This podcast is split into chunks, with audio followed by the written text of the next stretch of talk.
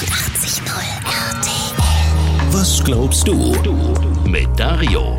Stell dir vor, du sitzt in einem gemütlichen Restaurant, genießt dein Abendessen und beim Bezahlen fällt's dir auf. Der Kellner hat was vergessen. Das Dessert oder ein Bier, was Kleines halt, das steht nicht auf der Rechnung.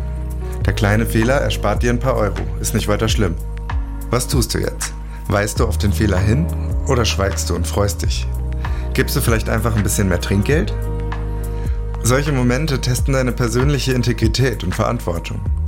Auf der einen Seite könntest du sagen, ist ja nur ein kleiner Betrag, ein Versehen, das fällt gar nicht auf. Auf der anderen Seite ist es der wohlverdiente Lohn der Beschäftigten und das Einkommen des Geschäfts, das vielleicht auf jeden Cent angewiesen ist. Macht es für dich einen Unterschied, ob das ein kleines Geschäft ist oder ein großer Konzern?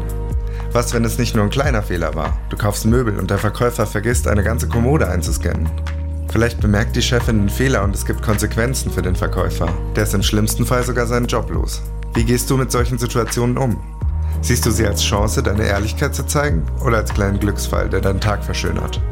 Und hast du dann ein schlechtes Gewissen? Wo ziehst du die Linie? Wann ist es für dich in Ordnung, von einem kleinen Fehler zu profitieren und wann nicht? Was glaubst du? Was glaubst du? Evangelisch for You auf 89.0 RTL.